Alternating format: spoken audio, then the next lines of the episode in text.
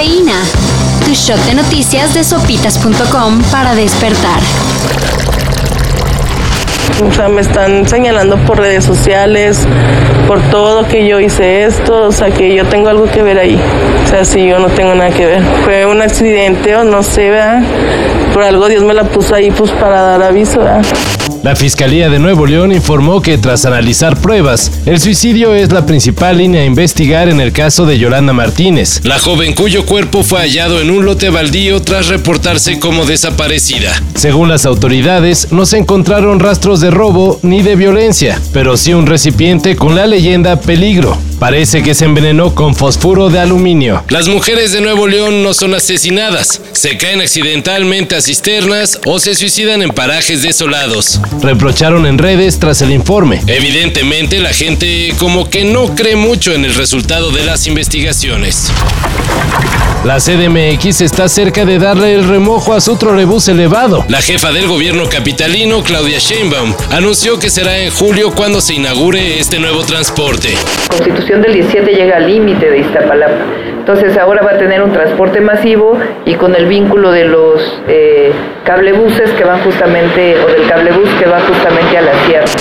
El trolebús elevado correrá de Constitución de 1917 a la Universidad de la Ciudad de México. Casa Libertad tendrá siete estaciones y mientras dé servicio, seguirá extendiéndose para cubrir la necesidad de transporte en la zona de Iztapalapa por supuestamente falsificar documentos del jugador Byron Castillo. La selección de Ecuador estaría en peligro de perder su boleto para el Mundial Qatar 2022.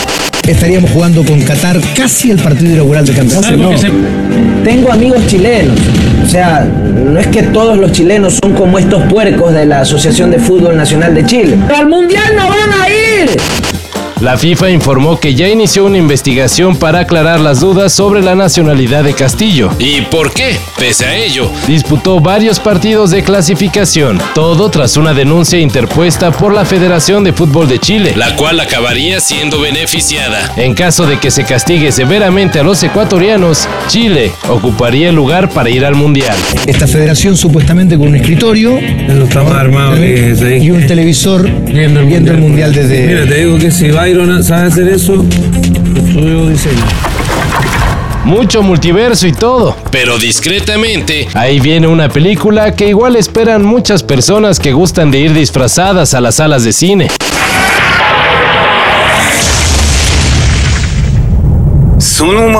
Red Ribbon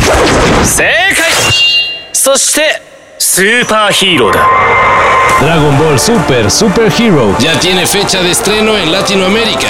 Luego de estrenarse en Japón el 11 de junio, el nuevo filme de Goku llegará a este lado del planeta en agosto. El anuncio, aunque sin dar fecha definitiva, se hizo con tráiler de la película, el cual ya se puede checar en plataformas. Dragon Ball Super Super Hero.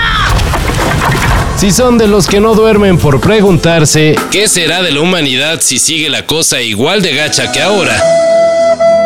Una investigación de un equipo multidisciplinario de Penn State. Igual no da la respuesta, pero nos hace imaginar de qué nos alimentaríamos. Según los investigadores, si pasa algo muy feo, como un desastre nuclear, por ejemplo, el planeta quedaría en una situación climática difícil y de escasez. Entonces sería en las zonas tropicales y boscosas donde se encontrarían alimentos. Me gustaría comerme una cebra entera.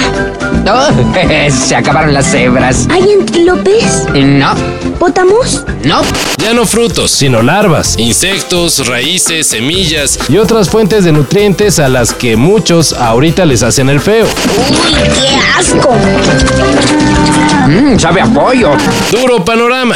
Así que mejor no le echen porras a países belicosos. Ojalá me lleve el diablo. Todo esto y más de lo que necesitas saber en sopitas.com.